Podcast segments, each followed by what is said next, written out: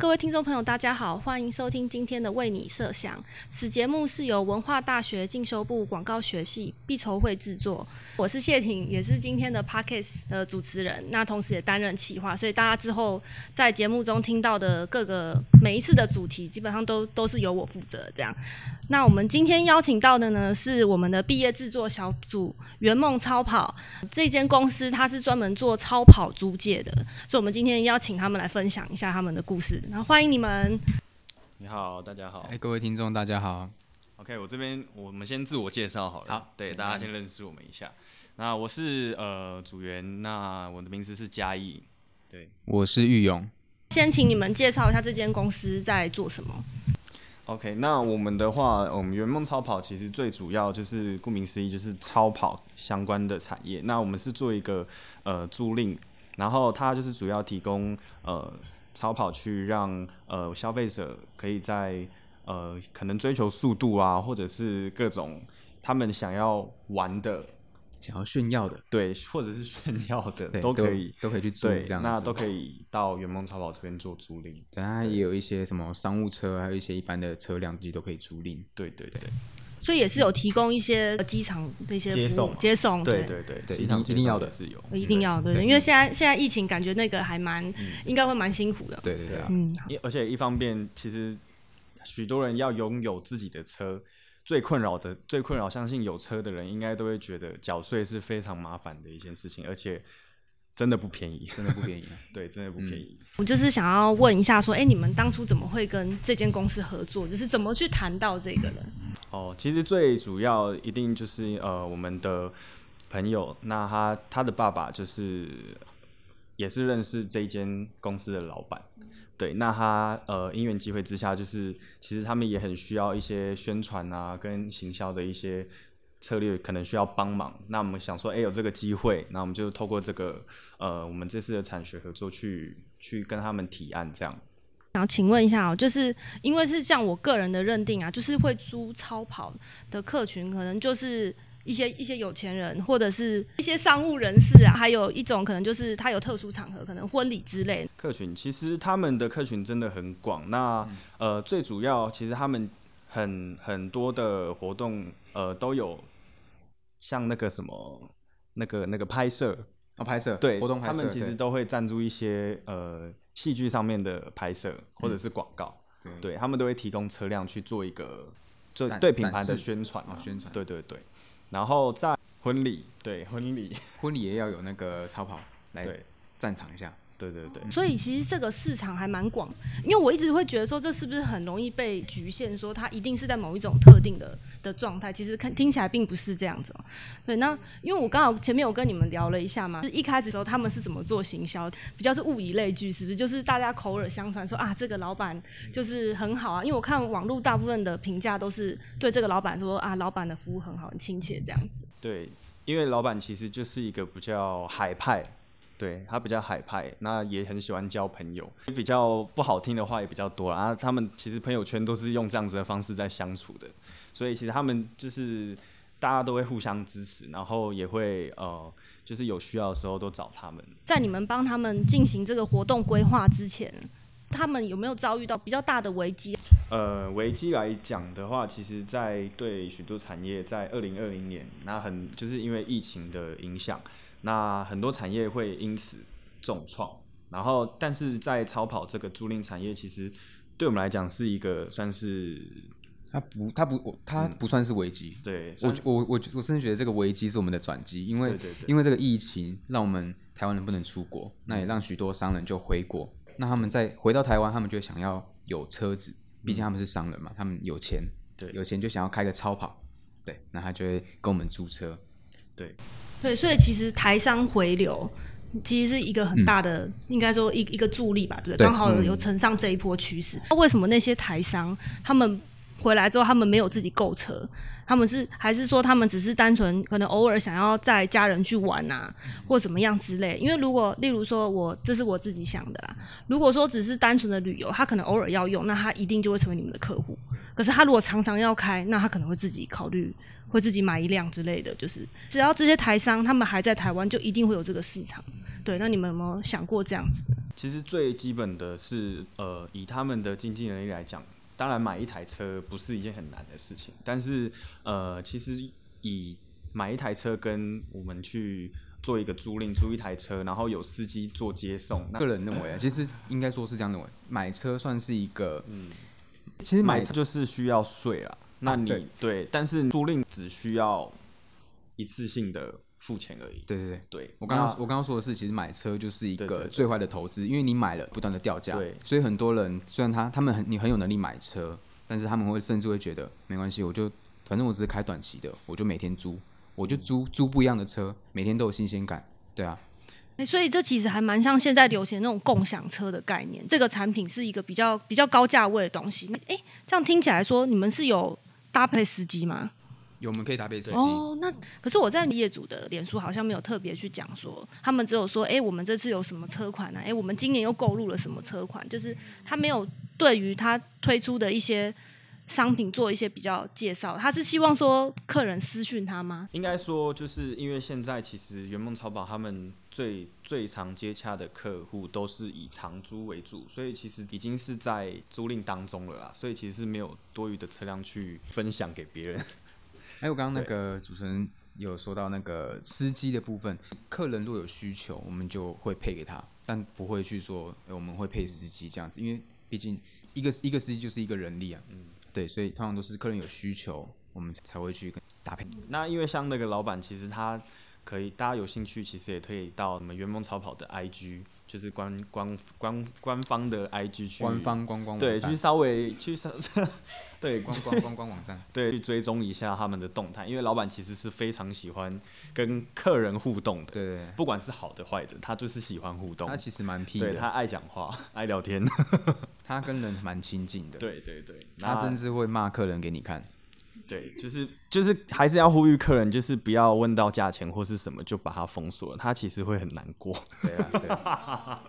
说到你们 IG 哈，就看说，哎，你们 IG 上好像有进行一些特别活动，是不是？就是好像透过 IG，你们做了蛮大程度的有增加曝光啊，然后吸引了蛮蛮多人参与你们这样。对，那因为其实，在做曝光之前，我们其实最主要是想要帮圆梦做一个。公益活动，那因为就是疫情的关系，我们其实公益活动最主要本来是设设定在那个桃园的地方。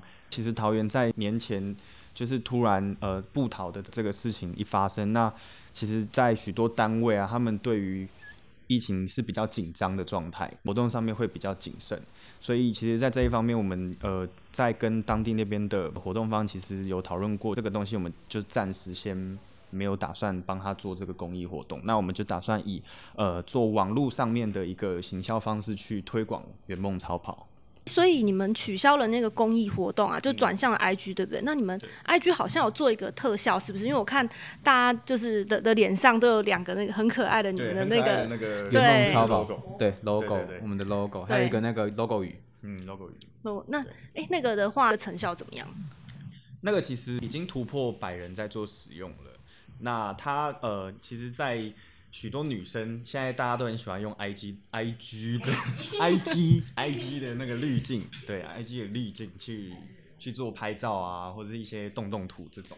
所以其实我们就是抓稳了这个这个趋势，我们也想要做一个属于圆梦超跑的特效，然后让大家可以去分享这个东西。对啊，利用这个去做一个推广。因为一个人看到很多人在用的时候，你默默就会按储存，然后自己也用一下。默默的是。在床上，对对对，然后就按到录影，然后就传给我们了。大部分会去使用那个特效，还是年轻人嘛，对不对？对对，没错。可是你们确实有抓到你们你们客群想要的东西，可以做一个精准的沟通。我上次看你们好像还有在拍一个品牌形象 MV，是不是？有这个目前还在筹备当中。那我们其实，在四月份就会就会首播。对，那我们这次 MV 不只是跟呃，一个饶舌歌手做合作，那在 MV 的影像上面，我们团员也都有参与。对，那所以其实大家可以期待一下这支影片，我们会用什么样的方式去呈现？主要也是想要为呃圆梦超跑去做一个形象的影片，让大家觉得超跑是一个很帅的东西。对了，给他一个新的形象。所以你们其实把自己的定位是比较放在像是高端品牌，例如说像是比较是精品类那种。MV 的话，可以比较快速建立形象嘛，对不对？是这样。哎，所以你们都有入境的话，是你们都很都很喜欢参与这个吗？还是说你们每个人都觉得自己上镜很帅啊，这样很漂亮这样子？这是一方面啊。其实大家都有一个自恋的一个倾向存在，所以其实我们每个人都都蛮期待这支影片的。我觉得大家可能都会觉得我们很严肃，对我们，我们不管在上场时候的气场啊，一些道具，还有一些服装，我们其实都是很都有都有精心去设计。但是我其实我蛮想要利用这个节目，就跟大家说，其实我们很，其实私下其实都很 happy，很开心，很放得开。对，所以看得出来你们是很对哦，很很自恋吗？这样子吗？对其，实其实其实那个特效我自己就拍了很多次。聊到现在了嘛，其实听起来老板是一个还蛮热情的人。你们在跟老板就是在做沟通的这些当中啊，有没有什么比较好玩的经验，或者说你们有没有实际参与到去去试做？我们上次我们上一次的那个前 MV 前导片，对，就算是拍一个素材，然后就来一台那个红色的雪佛兰，对啊，那时候老板就开来，然后我们其实都觉得那台车很帅，然后我们其实都有去都有去里面坐一下，对啊，那我觉得还蛮好玩的，就一个新的体验这样子。哦，还还有，其实我我觉得很好玩的就是在趴车的部分，因为你可以去试开那个超跑。这不是一般人能够体验得到的。对啊，虽然我们没有没有那个能力，可能去租一个真的很很贵的跑车，但我们也是有这个机会可以去趴车。对，有有点有点像是在那种很很很很大的公司去当一个扫地的这样子，拿他的员工证。好啦，我我我其实有帮那台跑车洗车过。你们为什么会叫圆梦超跑？圆梦超跑其实大家一听到圆梦，其实就是想说，哎、是一个什么慈善机构吗？还是还是什么？那圆梦其实，在大家应该每一个人心里都会有一个梦想，就是呃，可能想要一任何一个你自己想要完成的事情。那其实对于老板，呃，圆梦超跑的老板来讲，那他其实，在一开始，他也就跟我们一般人其实一样，收入不高啊，就是很一般的工作啦。那也没有也没有特别的经济能力，对。那他其实就是在省吃俭用之下省到了这笔钱，也是有因为一些朋友的帮忙，那他就是成立了这间公司。他顾名思义会取名叫圆梦超跑，是呃，因为他自己的梦想就是想要尝试非常多的跑车。对，那应该说他他曾经，他曾经被圆梦，所以他想要利用这一个东西来给大家圆梦。曾经圆梦的意思是什么？是说他曾经去国外吗？去开过跑车，还是去跑过什么很特别的地方啊之类的？他之前也是一个还蛮平凡的人，之前就是有去外面租一台，诶 B N W 五系，对他他只要他一上车他就觉得他自己很屌，他就到处去炫耀。可是当他一还车的时候，他就会觉得很落寞，他然后他就记住这个感觉，他就想要把它分享给大家。其实就是一个落寞的感觉啦，因为还车车子不是我的，那是我我也会觉得很难过。对啊，他去成立了这间公司，那他也希望带着这样子的一个精神，就是拥有这些车去分享给别人，也想要呃，也许他喜欢这台车，他可以来这边租这台车，虽然他不能得到，对对，也是之前有这样子的经历去去在未来分享给大家，对。所以这个其实也就是流行的那种共享概念哦。其实老老板把它应用在就是在租就是他自己的事业上，我觉得这个非常棒。哎，那我想问一下说就是按照现在看他们的，你们现在帮他们做的，我应该先这样问你们说，你们到目前为止到底帮他们做的成效如何？有没有什么实际的一个，比如说业绩成长啊，或怎么样？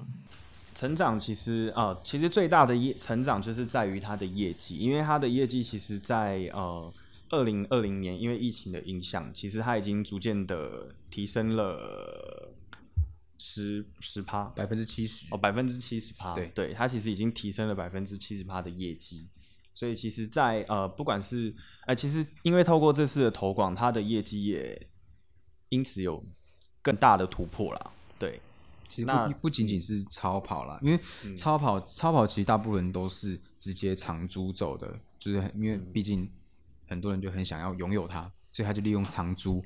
那那长租之后呢？那我们业绩是就是利用我们的商务车来提升这样子。对，因为疫情间都会想要往外走，因为因为只剩下国内旅游嘛，对啊，所以我们他我们就会去买很多商务车供大家租赁这样子。所以这样听起来，长租是很重要的，对不对？就是客户的一个长期，他有一个稳定的需求。因为像我自己以前也有实习的经验嘛，那我们那时候也是在广告代理商，然后他我们的话就是帮一些日本的的一些业主去帮他们接业配，嗯，比如说做一些游戏的业配啊什么。然后我记得有一次，老板说最近近期的业绩都不太好，就是今年可能状况就是对，然后就说很大一个原因就是因为每一次。客户都只要求一个月，他们可能做一次的宣传，两次或者短期一个月。那所谓公司长期，就有一个长期的盈利是指至少客户要以三个月起跳，那才会稳定。所以我觉得。这个这个还蛮重要的，也就是说，看起来在这个后疫情的时代啊，这个商机应该都还会在。长租应该是老板接下来的一个重点。每一个顾客可能都是啊，问个价钱，就是说啊，这个好像不适合我啊什么。其实对老板来说应该也很累，因为我其实有看到老板跟客户的一些回复上啊，好像听起来就是他有点困扰，就是每一次客户都来。都要来询问，最后不一定会租。其实你看他经营经营脸书，然后他又那么的对客户那么的热忱，这样每一次都要就是跟客户一一回复。其实这对他来说应该也是一个成本呢。对他其实处处都是成本啊！你一买一买超跑之后，其实你每一个时间他就在掉价。他对啊，所以他希望那个超跑能够无时无刻就是被客人租走。这是一定的，所以它相对下来，它之后会比较推荐长租。而且，其实很，其实很多人会觉得说，你租超跑，你就你相对觉得很帅，没错。可是你会不敢开，因为出事情之后，你没有，你可能没有办法承担。但是，可是相对下来，长租跟短租呢，其实短租会比较容易去碰到，或者是干嘛？因为毕竟你不习惯这台车。但是如果你今天长租，你熟悉了。其实相对下来，事故的几率会比较低一点，而且长长租价钱比较优惠。哦，所以这也是要考虑到背后的一些，身为老板他有一些东西要去衡量。对，所以希望说将来他可以把长租就是放在一个未来未来的一个主要对。那你们自己期望圆梦超跑将来会变成一个什么样的公司？细水长流的公司。哦，细水长流，这听起来好深奥，这这要怎么解释？能走得越远越好。哦，越远越好。所以你们有没有期望说他们会变成怎么样？例如说，可能将来跟什么旅游平台合作啊之类的，这样。当然，这个其实陆续老板都有在做规划。那因为还没有很一定的呃方案啊，或是一个专案，那这个都大家都可以去追踪粉丝专业或者是 IG 都可以去。观察一下，说哎，最近有什么活动啊，或者一些优惠都可以参考。我们今天节目差不多到这边，那最后我想要来问两位一下，就是如果将来有同学也想要尝试这样的组编，因为你们这一组实在太特别，所以我一定要帮接下来的学弟妹们问一下，比较高端价位这种老板要怎么跟他去沟通接洽？第一，他要是你的朋友。第二。你不一定要有钱，听起来是要先跟老板，其实也不一定要马上当朋友，可能这有点难，但是尽量就是去搞好关系，或者说多去跟老板交流，这样是蛮有。不要一开始就觉得说我很像是去跟你要谈一件生意，因为毕竟本来我们就是学生，我们就是在学习嘛，所以其实你只要说我们可以去好好去谈，说我们可以对你有什么帮助啊，多去试试，然后多去展现你的热忱，或许就蛮有机会的，是这样嘛，对不对？没错，嗯。好，那今天听完了嘉义和玉勇的分享，就是我觉得收获还蛮多，还蛮好玩。虽然我们中间还出还有蛮多状况，不过今天还是很高兴两位可以来分享这样子。那不管说今天的分享如何，就是相信对你一定会有一个帮助。那不要忘了，我们五月十五号到二十号来参观我们的毕业展未知数。如果喜欢我们的节目，请记得追踪我们，还有 IG 和脸书。那我们下次再见哦，拜拜，拜拜，拜拜。